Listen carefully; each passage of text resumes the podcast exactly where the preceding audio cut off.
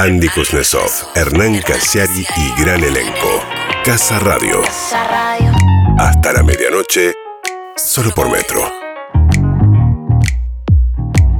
Bien, llegamos al segundo bloque de Casa Radio. Ya leímos tres textos. Estamos en el último programa de la primera temporada que creemos continuará.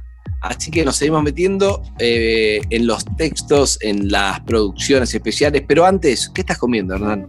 No estoy comiendo nada, Andrés. Ah. Es imposible poder comer mientras se hace un programa de radio. Soy muy Me pareció una anchoa. ¿No estás comiendo una anchoa? No, no, no. no, no. hay una anchoa, ¿seguro? en absoluto. a esta hora. A esta hora de la noche, anchoas, ¿te parece? No. Pero la de pizza de anchoa nunca pedís. No, no, no, no, no. Ah, vos sabés que Flor me, odia. No me hace. Flor me odia porque me gusta la pizza de anchoa que le heredé de mi papá, que le encanta. A mi mamá también. Y Flor me dice, ¿cómo vas a pedir con la anchoa?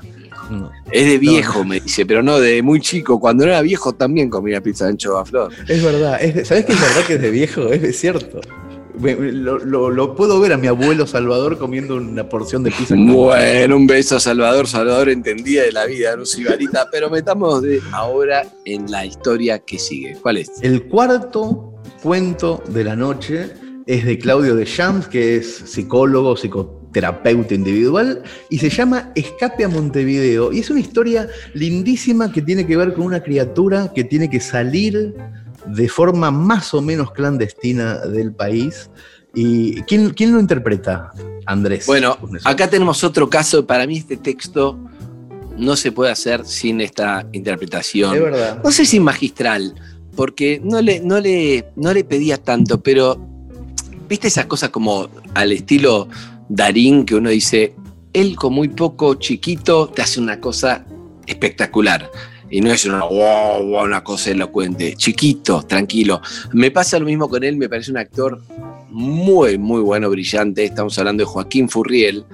Y me da gracia, me parece que tiene mucho carisma él, su voz. Entonces creo que todo este cuento me lo imagino solamente con, con este actor. Y está muy Parece fácil, ¿eh? Parece fácil. No lo es. cuando, cuando Darín hace una interpretación, o cuando Joaquín Furriel hace una interpretación, o cuando Mercedes Morán hace una interpretación que te parece, ah, che, qué fácil que es actuar, es justamente lo más complicado del mundo, es cuando vos decís qué fácil que es actuar. Y este, en este caso pasa eso. Vamos a escuchar Escape a Montevideo de Claudio de Shams en la voz de Joaquín Furriel.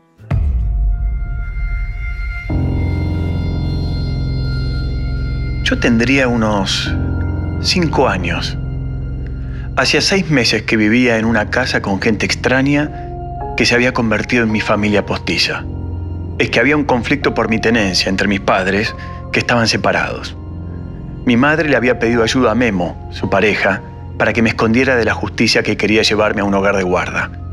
Primero había estado en la casa de unos parientes de Memo, luego en esta casa, que estaba en algún lugar del barrio de Caseros.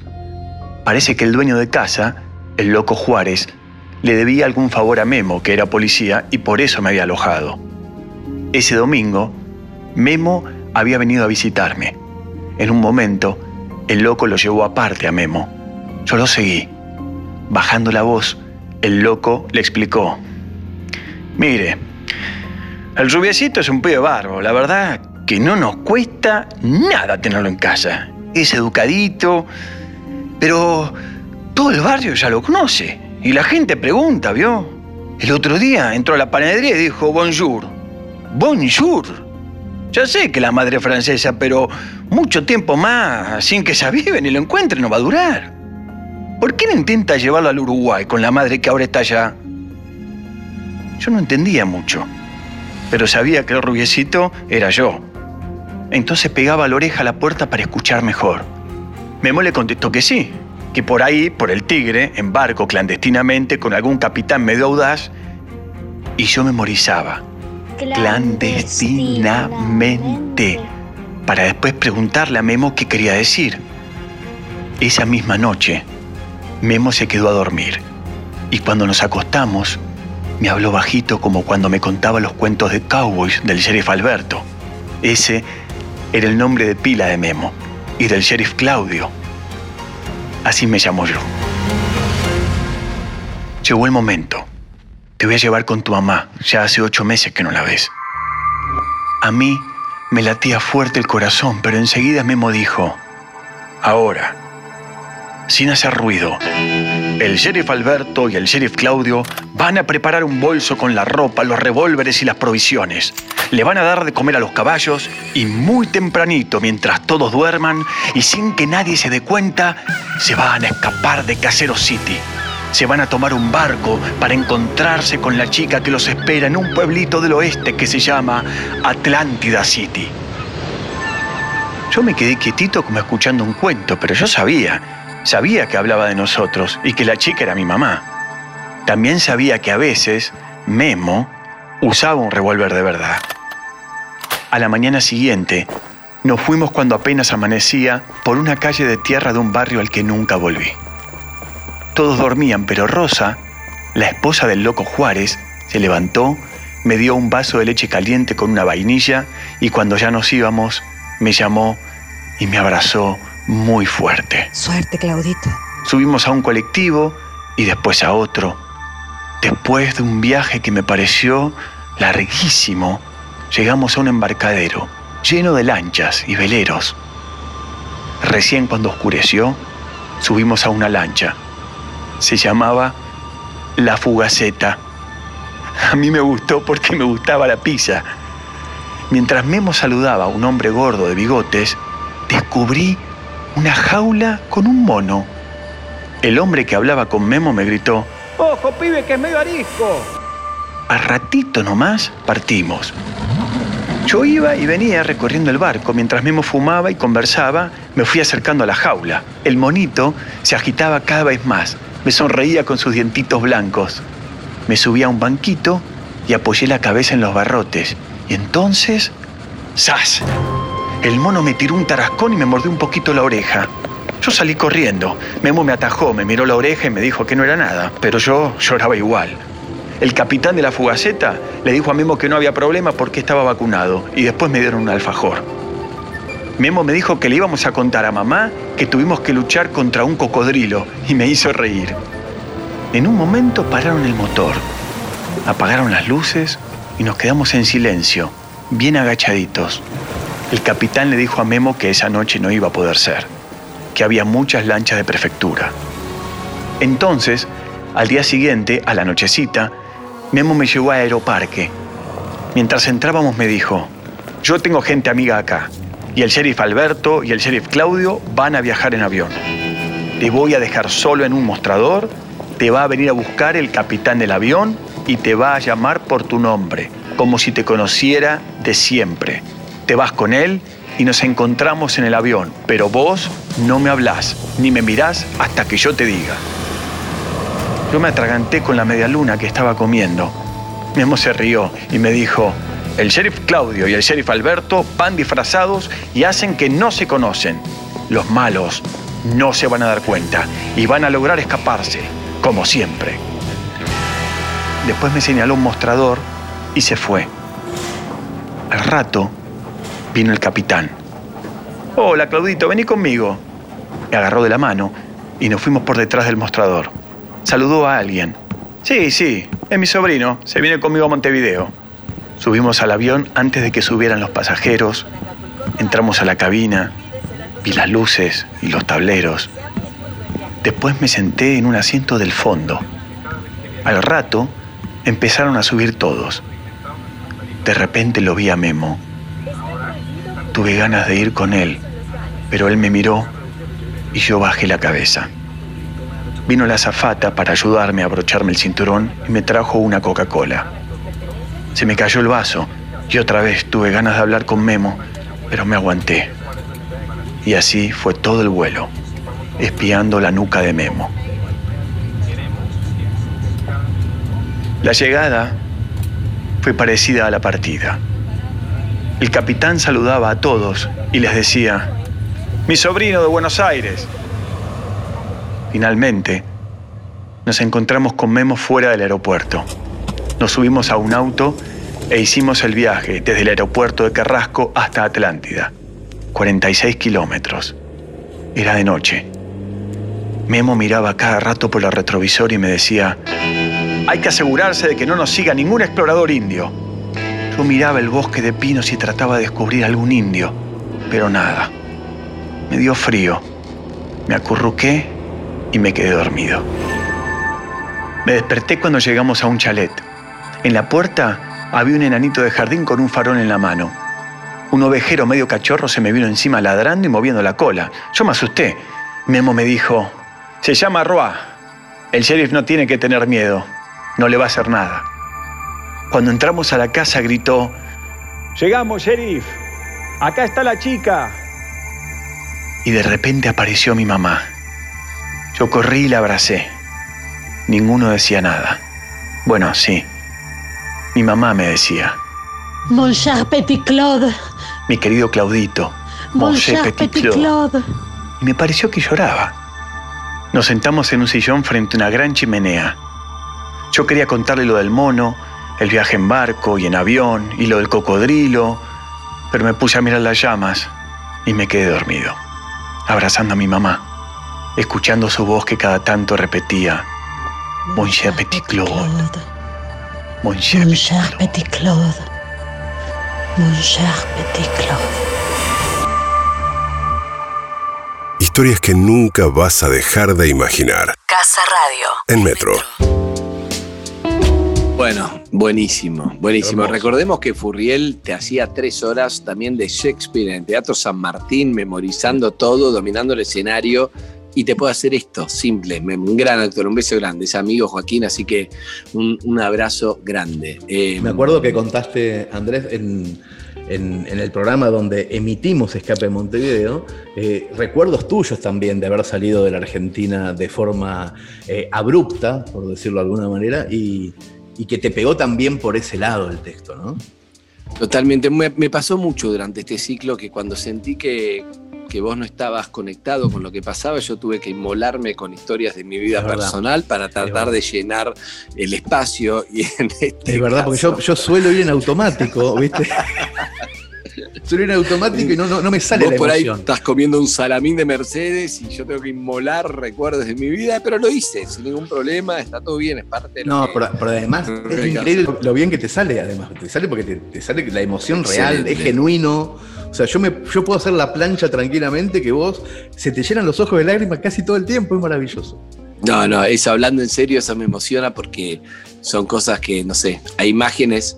En este caso, yo conté que mis primeros viajes en avión fueron sin mi mamá y mi papá, fueron con mi hermano solo. Yo tenía siete años, vivía en Brasil, en el exilio, entonces no, mis viejos no podían volver al país y yo volvía solo con la zafata y me iba a buscar mi tía, mi abuela, aeropuerto. Esos recuerdos te marcan más de lo que uno cree y esa emoción solo sale cuando estás conectado con los audios, con los ruidos, con, Claro. la cosa del aeropuerto y bueno, y con la, y con la terapia.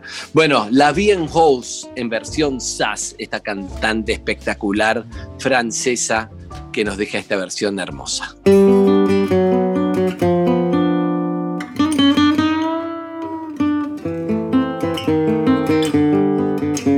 Casa Radio. En Metro. Des yeux qui font baisser les miens. Un rire qui se perd sur sa bouche. Voilà le portrait sans retouche de l'homme auquel j'appartiens. Quand il me prend dans ses bras, qu'il me parle tout bas, je vois la vie en rose.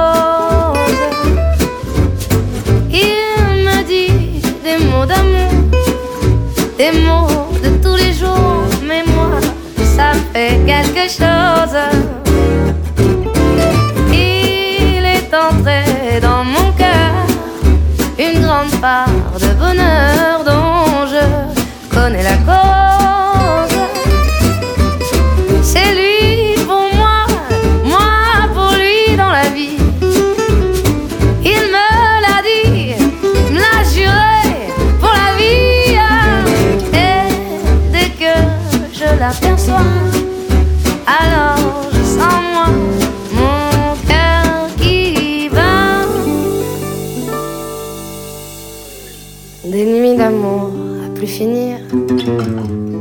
Un grand bonheur qui prend sa place.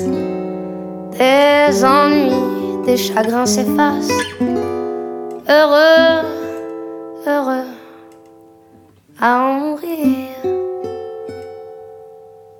Quand il me prend dans ses bras, il me parle tout bas, je vois la vie en rose. D'amour, des mots de tous les jours, et ça me fait quelque chose. Il est entré dans mon cœur une part de bonheur dont je connais la cause.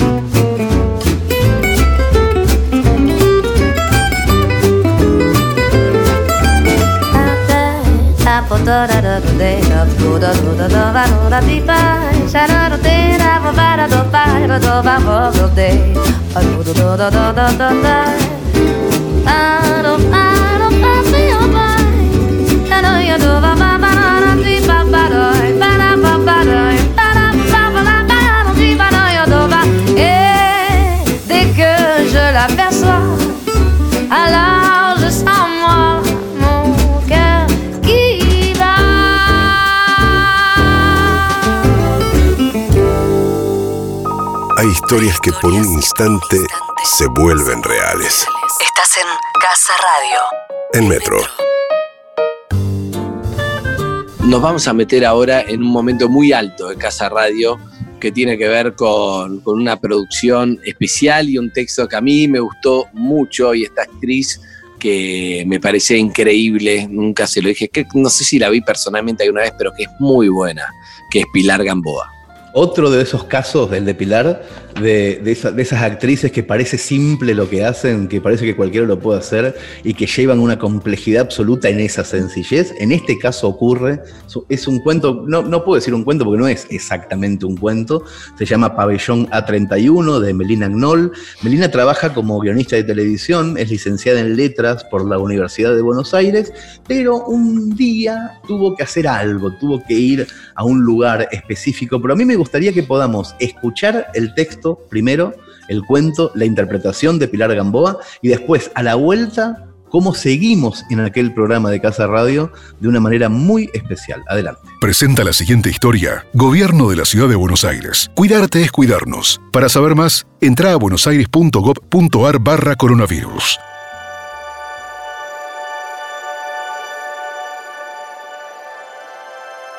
Si suben al transporte público, enseguida los identifico.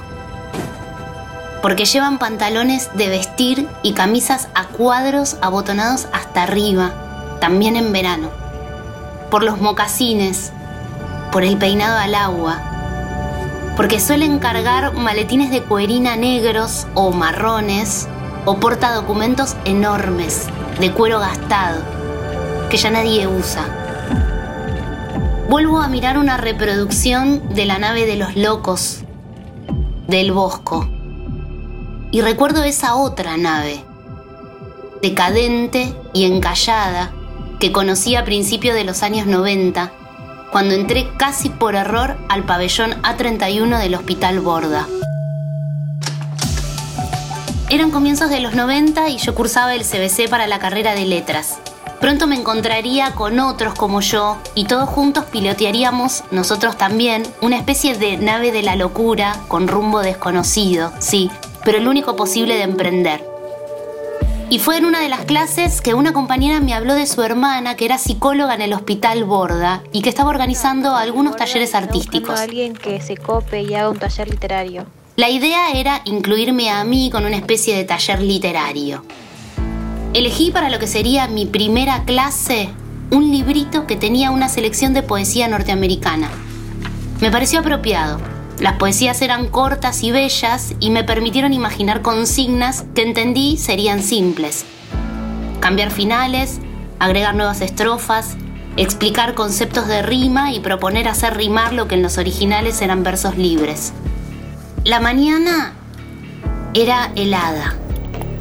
Subimos en silencio varios pisos hasta llegar al pabellón A31. Cuando llegamos, nos interceptó un hombre alto, corpulento, con el pelo peinado al agua, que sostenía una radio espica en un dial de noticias. Al vernos se puso a agitar las manos y la radio y nos avasalló con una pregunta que era en realidad la comunicación de una noticia. ¿Se enteraron de la desgracia? ¿Se enteraron de la desgracia? Cayó el avión con el cuerpo estable del Teatro Colón y murieron todos. Norma Fontela. Norma Fontela, José, José Neglia. Todos. Todos, todos. todos. Todos. Todos. Después se alejó por un pasillo lateral. No lo vi ese día en el grupo, ni nunca más. Averigüé después que el suceso había ocurrido, sí, solo que en 1971 pero imposible dilucidar qué unían a aquel hombre con aquella noticia vieja que repetía como es nueva. Ese fue mi bautismo desgarrador en el pabellón A31. Preguntas atemporales, historias escindidas que salían al cruce sin que las esperara, como, como gatos negros que se atraviesan en el camino y huyen demasiado rápido. Metros más adelante estaba el salón de comedor y avanzamos. Todo lo que miraba eran la gama del beige y el bordeaux. Los techos altísimos, las paredes, las baldosas, las mesas largas, las vigas, los contramarcos de las ventanas. Sentados a las mesas, los vi a todos juntos. Eran 15 aproximadamente. Frente a tazas marca Durax de color beige llenas de mate cocido y platos, también Durax, en los que había panes untados con manteca. Estaban ellos, los internos, los locos de la nave. Algunos cabizbajos, otros me miraban fijo. La mayoría agarraba la taza con pulso tembloroso. La psicóloga me hizo un gesto sutil y anuncié que les entregaría poesías, piromes y hojas blancas. Y sé que mientras hablaba, ya consciente, supongo, de que cualquier consigna de creación literaria sería un fracaso, solo dije que me acercaría y les entregaría una poesía. Les pedí, mientras mis planes literarios se pulverizaban, que simplemente vieran si podían copiar la poesía en la hoja blanca. Parecían uniformados, sentados uno al lado del otro. Tenían cierto aire de familia. La mayoría usaba barba mal afeitada, con algunas cortaduras y cascaritas de heridas que estaban cicatrizando. Casi todos llevaban puestos pulóveres de lana con cuello redondo. Olían a jabón de pan. No se miraban ni hablaban entre sí. Después de entregar los materiales, tomé distancia de las mesas. Me detuve a observar a un hombrecito diminuto, barbudo, que parecía un ño. Osvaldo, Osvaldo. Ese es Osvaldo, me indicó la psicóloga. Me acerqué a ver qué hacía exactamente. Vi que copiaba tatuaje de Wallace Stevens, respetando los espacios entre las estrofas. Tenía una letra redonda y clara en la que leí claramente las telarañas de tus ojos se han pegado a tu carne y a tus huesos, Como a la vida como a las vigas o a la hierba. Muy bien, dije yo, por, por decir algo. Me miró con una mirada seca, lejana, tal vez afectada por esas telarañas de la que le estaba hablando Stevens. Y siguió copiando, concentrado, sin interesarle mi calificación. La siguiente semana fue distinta. Esperaba encontrar a los mismos frente al mate cocido y los panes con manteca, y mi idea era seguir con la actividad, entregarle a cada uno su hoja y su poesía para que continuaran desde donde habían dejado. Pero solo reconocí a algunos pocos, sin que me diera la sensación de que ellos me reconocieran a mí. Algo me pareció entender sobre la mala relación que existe entre la locura y la memoria. Volví a entregar los materiales, pero di otra vez la consigna. Quizás para ellos nunca había existido entre nosotros la semana anterior. Daba vueltas por el salón comedor un chico que debía ser apenas unos años mayor que yo. Ariel, rubio, con aspecto de rockero, parecido a cualquier chico de los que yo podía conocer en ese entonces en algún bar. Cada tanto alzaba la cabeza y miraba hacia las ventanas que estaban ubicadas demasiado alto para que pudiera verse el exterior. Le propuse que se quedara en nuestra actividad literaria. Bajó el tono. Me dijo que no podía. No, no puedo, yo soy parte de un ejército de salvación. Que nuestra salvación vendría muy pronto a la tierra y que él era el enviado al que le darían el aviso. Tenía que estar atento. Se fue y creo que le decía suerte. Yo había escuchado hablar del delirio místico, pero pese al enviado rubio, aprendí que no todos los locos creen que son Napoleón o Dios. La mayoría de ellos tienen la atinada sensación de que fueron alguien muy distinto alguna vez y se empeñan, sin éxito, en explicar quién, cómo y dónde. Pero ni Napoleón ni Dios en general, hombres comunes y silvestres, de esa vida anterior guardan fragmentos, chispazos que arrojan en la cara de todo aquel que quiere escucharlos. Uno de ellos se me acercó y confesó sin preámbulos que había sido víctima de una estafa familiar de su mujer y de sus hijos. Cagaron. Lo habían engañado. Le habían dicho que entraría a hacerse una intervención quirúrgica muy sencilla y finalmente, bajo los efectos de la anestesia, Me implantaron la garganta de un cerdo. le habían implantado la garganta de un cerdo. Yo, fiel al dicho popular, quise seguirle la corriente. Bueno, le dije, no, no es tan grave, por lo menos podés hablar. Se indignó y siguió con tono melodramático. grave. No es tan grave, no es tan grave. ¿Usted tiene idea de la humillación que significa ser un ser humano y andar por ahí con la garganta de un animal? Es terrible. Es terrible. Yo me quedé muda y él me miró con enorme desprecio y se alejó de mí. Con la certeza, imagino, de que no tenía ningún sentido mantener conversaciones con alguien que careciera de sentido común. ¿Qué hicieron con las poesías y las hojas durante los meses que estuvimos juntos? Copiaron, dibujaron, muchos no hicieron absolutamente nada. Pero uno de ellos, cuando me despedí, José Eduardo. me entregó una carta que conservo siempre. Es un texto de opinión que me dedica. Me conmueve tantos años después seguir leyendo la claridad de sus ideas y de su letra cursiva. A este hombre, llamado José Eduardo, quise dejarle el libro de poesía norteamericana, pero lo rechazó con un argumento contundente. Gracias, Melina, gracias. Gracias, Melina. Pero no. Pero acá no podemos tener nada propio. A la noche sobre la mesita de luz y al otro día desapareció. Así que se Lo dejamos a la noche sobre la mesita de luz y al otro día desapareció. Llévatelo. De la locura en sí, solo aprendí que yo estaba cuerda, irremediablemente cuerda, por más sensación de realidad paralela que me diera el acto de escribir. De ellos, de los internos del pabellón A31, del aplicado Osvaldo, del rubio que nos salvaría a todos, de aquel heraldo negro anacrónico que guardaba luto por la tragedia del avión del Teatro Colón, de José Eduardo y de los demás, me llevé un código de oro que aplico. Al mundo de los otros aprendí, se entra con cautela. Cuanto menos preconceptos, mejor. Con la voluntad de compartir lo que haya.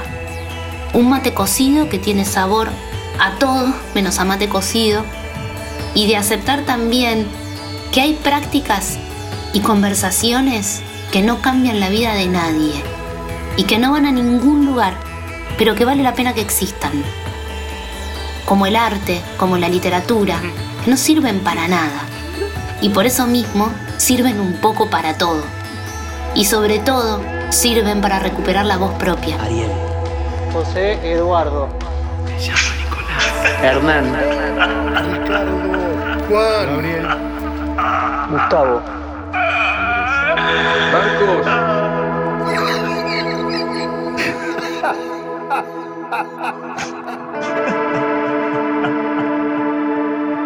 Presentó esta historia Gobierno de la Ciudad de Buenos Aires. Cuidarte es cuidarnos. Para saber más, entra a buenosaires.gov.ar barra coronavirus. Bueno, el texto es espectacular, pero esto continuó con una noche llena de emociones porque le pedimos acá a los integrantes de la Colifata, esta radio maravillosa que empezó hace muchos años, cuyo director, bueno, que a vos te cayó también, que vive en, París, y hemos charlado con él, exacto, nos hizo eh, Alfredo este, Oli, Alfredo Oliveira, Que, que charlamos con él, nos esperó hasta las 3 de la mañana, bueno cada uno de los miembros de la Colifata nos mandó un testimonio especial a Casa Radio y me acuerdo que nos emocionamos mucho, ¿no? Fue lindísimo, fue como una coda, como un sidecar del cuento, que fue muy emocionante por su verdad y sobre todo por la sencillez y la emoción de esas palabras. Vamos a escucharlo. Hola, soy Claudia Rodríguez, la profe de historia. Escuché atentamente el relato de la joven que hablaba de su experiencia en el Borda con los llamados locos. A mí me, me revolvió todas las historias tristes que vienen en Moyano los 12 años que estuve allí. Ese mundo es muy difícil de, de explicar y muchas veces es muy difícil de poder poner en palabras lo que uno siente. Mucho padecimiento, pero también muchas ganas de salir adelante. Eso es lo que rescato de, mi experiencia de 12 años en el Moyano. Quiero decir que eh, ese, ese audio es impresionante por lo que cuenta. Eso me hizo recordar mucho mis épocas de internado en el pabellón 26, donde me sentí un objeto de experimentación más que un interno. Es lo que pienso y que creo que es eh, algo hermosísimo que alguien lo cuente. Así que le felicito a la autora. Hola, ¿qué tal Radio Metro? Qué duro. Por eso tardé en escribir. Y bueno, en cada internación se pierde algo. Se me había metido en la cabeza que mi familia me iba a dejar ahí. Había pasado varios días en el borda y yo estaba con un traje Armani o algo así, un traje italiano. No, no encajaba con el uniforme los uniformados del Borda. Yo me bañaba todos los días, pero la camisa tenía un archivo, entonces este, el enfermero agarró una ropa de por ahí y me dijo, ponete esto. Y ahí fue el traje a la bolsa de las máquinas para lavar y después se iba a volver el traje a cualquier servicio. Total es lo mismo como estás vestido, no les importa mucho. Así que ya me golpeó de entrada el texto por la descripción de ese uniforme del borda, ¿no? Y sí, te vestís con las donaciones. Es así como lo relata ella. Una gran aventura la de la profesora de literatura. A mí me hace pensar en todo el esfuerzo que hacen en Desate y en la Corifata para que nosotros estemos bien. Otra cosa que me acuerdo que es tan común que la gente escriba, que en general eh, los terapeutas los agregan los textos a la historia clínica. El loco necesita la palabra, y bueno, una de las palabras es la palabra hablada que tanto nos, nos salva la colifata, pero la otra es la palabra gita, y así que eh, me acordé de eso. Soy Hugo López, el viejo. Quiero decirle que el Borda, como todo, tiene cosas buenas y cosas que hay que arreglar. Pero el, el recuerdo más, más importante, yo me atendí en el servicio 17 con eh, Hernán Escorovich, un psicólogo, y el doctor Puerta, que me sacaron a mí adelante, junto con los miembros de la colifate y todo. Cuando tuve la pérdida de mi señora, quería morirme y salí adelante. Bueno, chao muchachos, felicidades a todos. No hay que agredir, no hay que tener odio, no se olvide eso. El odio es como una escupida que uno escupe para arriba y le, y le cae encima. Hasta siempre. Now in Vienna, There's ten pretty women. There's a shoulder where death comes to cry. There's a lobby with 900 windows. There's a tree where the doves go to die. There's a piece that was torn from the morning, and it hangs in the gallery of frost. Aye, aye, aye, aye. Take this waltz, take this waltz, take this waltz with a clamp on its jaws. Espectacular, la verdad que hermosa noche y cierra con un tema y vamos a volver a poner el mismo, donde Andrés Ciro hablaba de su papá eh, en esta canción que nos contó y contamos muchas veces la historia, pero que no hace falta, hoy la vamos a escuchar nada más, de los piojos muy despacito y te digo todo con esto.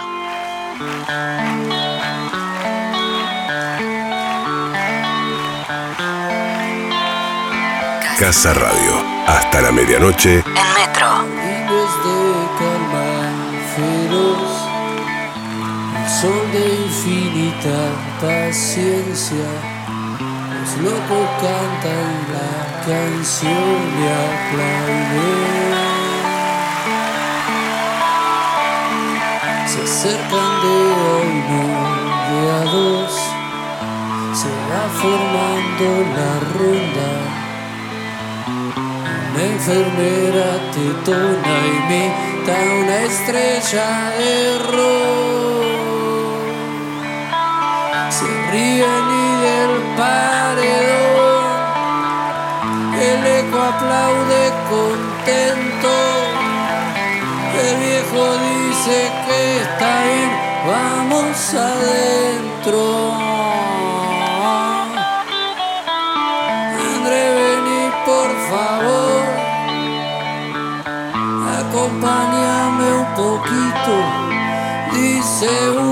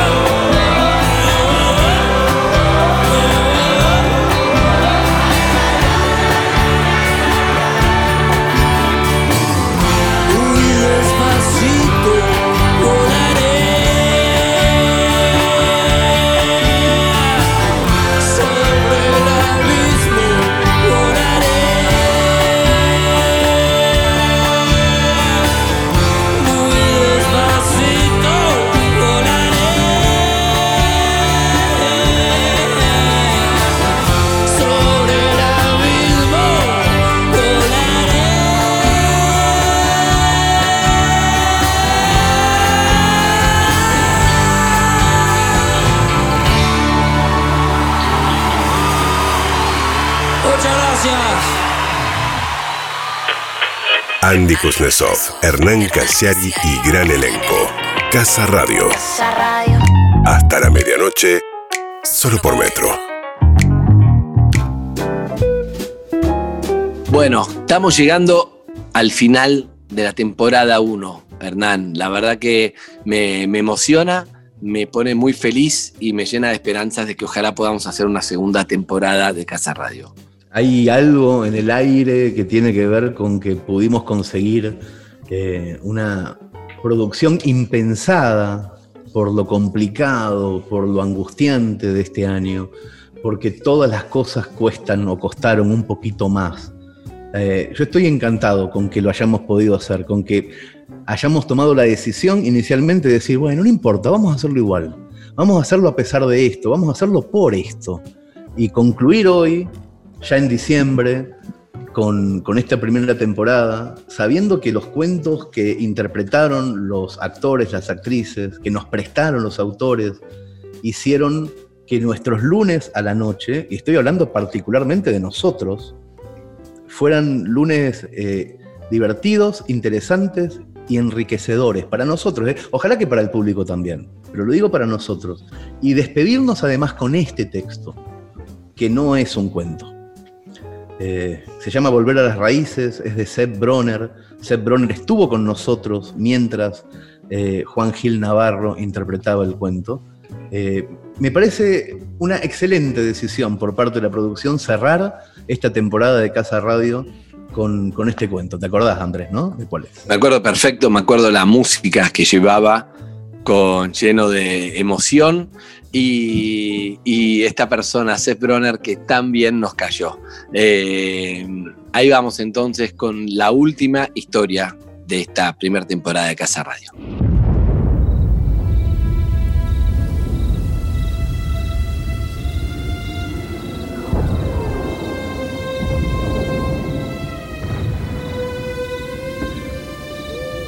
De noche, como había apagones por la guerra, mamá sacaba la Singer al balcón y cosía a la luz de la luna.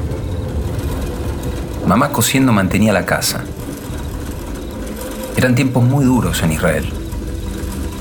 Papá debía presentarse todos los días en la Istadrut. Unos días conseguía trabajo y otros días no. En 1952, por razones familiares, emigramos a la Argentina. Mi infancia en Villa Lynch la pasé entre la escuela y la calle. Mi padre rebobinaba hilo a unos carreteles de madera de uso hogareño y los traía todos los días a casa en su motoneta. La madera tenía un tajo donde había que enganchar la punta del hilo. Entonces, nos sentábamos todos alrededor de la mesa, desplegábamos los carreteles y los pincelábamos con cola. Entonces, tac, sobre la pila de etiquetas redondas y tac, sobre el carretel. Cuando estaban listos, armábamos la caja de cartón gris y poníamos una docena. Y empezábamos una nueva tanda. A la noche papá traía más carreteles y se llevaba los terminados. Muchas tardes, mientras mis amigos jugaban en la calle, mi hermano, mi mamá y yo estuvimos pegando las etiquetas en los carreteles hasta que nos compramos la heladera Siam. Me llamo Mi hermano y yo aprendimos fácilmente el idioma. Mis padres aprendieron el polaco y el yiddish. Luego, en Israel, el hebreo. Y ahora debían aprender el castellano. Entonces, se arreglaban con el yiddish para hablar con los vecinos y el carnicero. Escuchaban en la radio del pueblo de Yiddish la hora judía. Y yo escuchaba música popular, folclore. El amor por la música lo heredé de mi mamá. Cantaba todo el día. Una tarde estábamos en la cocina y le canté Historia de un amor. Mamá estaba muy, muy emocionada. Yo tenía siete años. Y hacía uno que habíamos llegado de Israel. Cuando esa noche llegó papá, no lo dejó pasar, ni sacarse el saco. Papá quedó parado en la entrada de la cocina Y entonces mamá me dijo, Cantale. Cantale. Sing. Sing, Himalí. puse mi piernita sobre el banquito que estaba junto a la mesa y Es la historia de un amor como no hay otro igual que me hizo comprender todo el bien, todo el mal. todo el Mamá y papá mi vida. tenían los ojos brillosos, húmedos. Sus hijos estaban echando nuevas raíces. Pasaron 45 años y en 1998, con Edith, mi esposa, volví en busca de mis raíces. Era Pesaj, las Pascuas judías. Así que fuimos a la casa de mi primo Aarón, 10 años mayor que yo. En esa cena me contó, Un poco antes de emigrar le dijiste a mi mamá, tu tía Gitl, ¿por qué no decís que sos mi mami? ¿por qué no decís que sos mi mamá? Así me puedo quedar. Quedar. Mi primo me llevó a recorrer el predio donde estuvo el hospital donde nací. También un viejo cine, pequeño, cerrado, donde papá fue acomodador y todavía estaban los afiches de lo que el viento se llevó. Fuimos a visitar el Museo de la Haganá. En el salón de la planta baja, en 1948 se había declarado el Estado de Israel. El pueblo bailaba y festejaba en las calles. Alegrémonos, hermanos. Sabían que al día siguiente estallaría la guerra. Subimos al primer piso y entonces vi un cuadro. Y en el cuadro había una foto de un barco. Los demás siguieron. Se veía la playa y un barco. Pero ni una persona, ni un pájaro. Y me quedé imantado. De pronto Aarón me apoyó su mano y me dijo, ¿Ves este barco? cuando llegaron los refugiados, tu padre estaba en la playa. Él le dio su dio campera. campera a uno de los recién llegados. Después fuimos a visitar el departamento donde había vivido mis primeros seis años. Quise ver el patio que había en el fondo de la casa donde jugábamos. Había un pasillo lateral que llevaba justo al fondo. Chullos, matorrales. Mm. Y volviendo por ese pasillo oscuro, de pronto vimos algo tallado en la pared, como con un destornillador. Naftali Bronner. Naftali Bronner, mi hermano. Habían pasado 45 años. Mi hermano nunca había vuelto. Pero ahí estaba su nombre grabado, como una reliquia arqueológica.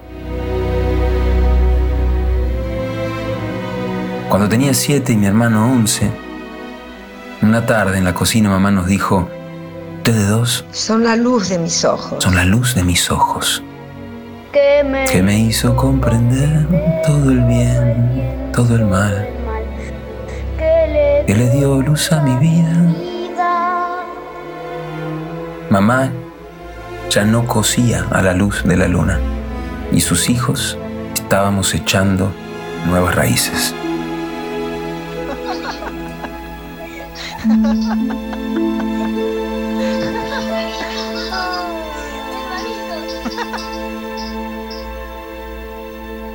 Casa Radio. Hasta la medianoche. En Metro. Bueno, llegamos al final, todo concluye al fin, nada puede escapar. Sí, Hernán. señor, dijo, dijo Day en 1972. Y yo creo que, si bien todo concluye, nos enseñó, sobre todo nos enseñaron las series de televisión, que existen las segundas temporadas de las cosas. Nosotros hicimos 14 episodios en este extrañísimo año 2020. Y a mí, en lo personal, me encantaría poder repetir con amplitud, con el viejo, viejo proyecto de radio, más teatro al mismo tiempo, y ojalá que el año que viene lo podamos cumplir. Ojalá que sí. Dejamos una vez más agradecerle a todos los actores, las actrices y los autores que nos han mandado sus textos, sus interpretaciones, que han confiado en nosotros y por lo que entiendo quedaron agradecidos y contentos con el resultado de esta superproducción que han hecho Flor Suárez, para mí la mejor productora que conozco, pero es lo personal, mismo, ¿eh? Yo pienso es lo mismo. personal y entiendo que me quita objetividad. vivir con ella, pero de verdad lo, lo siento así y lo quiero dejar claro. Eh, May Escápola, una persona hermosa, una directora obsesiva como pocas con su intensidad y su rigurosidad, que ha hecho un trabajo maravilloso con los actores y actrices, parte fundamental del equipo, y Pablo Zucca, que es muy reacio a las órdenes, por lo menos a las mías, se ha entregado a May y a Flor como nunca, haciendo un trabajo eh, soberbio realmente en toda la edición y la postproducción. Gracias Majo Echeverría con toda la comunicación desde esa foto inicial que fuimos en pandemia, que era muy difícil para hacer y hemos hecho esta producción sin saber bien lo que era. Y a Andrés Pandiela siempre por confiar y luchar este proyecto. Gustavo Coluber con su productora GDI pusieron todo, imagínate en medio de la pandemia, ir a vender un programa que salga una vez por semana a las 10 de la noche, un lunes, realmente Sí, no, sí, fue sí. Milagroso, muy complicado Milagroso. y milagroso en el peor año de la historia argentina, salvo el 2001, creo que este fue el peor, fue durísimo. Así que ni hablar ni hablar. Agradecerle a los oyentes, en- como siempre, en primer lugar, a las marcas que nos acompañaron. Pero yo déjame, te voy a dejar que cierres. Yo te voy a agradecer a vos, Hernán, porque yo estoy acostumbrado a tener que gestionarme y pensar los proyectos en los cuales estoy. Y este que vos me planteaste alguna vez en un café, que era muy personal tuyo y tuviste la generosidad de compartirlo conmigo, me ha enriquecido, me ha hecho muy feliz.